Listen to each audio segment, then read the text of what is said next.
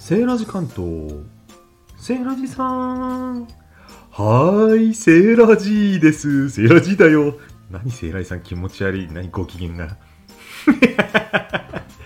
で、ご機嫌だよ。だってさ、美味しいものが目の前にあるんだもん。いつもあるじゃん、セーラジさん。また何食レポ？そう。今日はですね、お土産。麻布。麻布って言ったら皆さん何を連想しますか？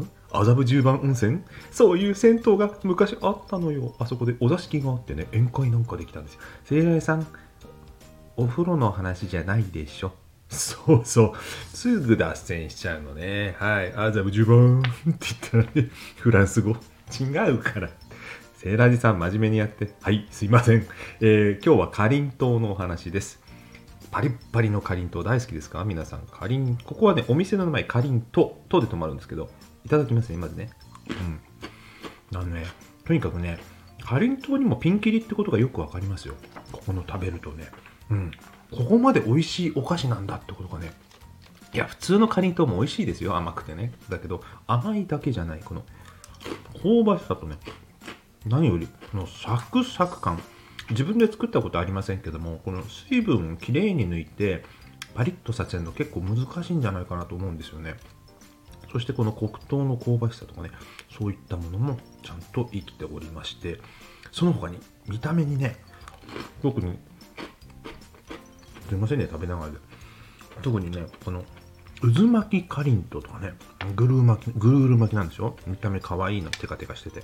あとね、この梅鉢かりんと、ちょっと食べてみますね、この音をね、梅鉢の。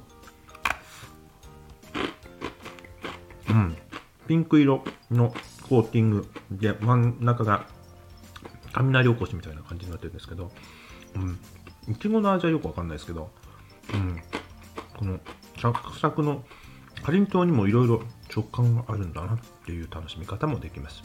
甘いね、ザラメ好きな方はね、こうザラメ、角ザラメかりんとうなんてもね、食べていますけど、うん、ただね、甘いだけじゃないんですよ。多少多分、塩も入ってるんでしょうね、この甘さが引き立つにはね。その辺はちょっと分かりませんけども。はい、ということで、うんもらって嬉しいかりんとうの話をしました。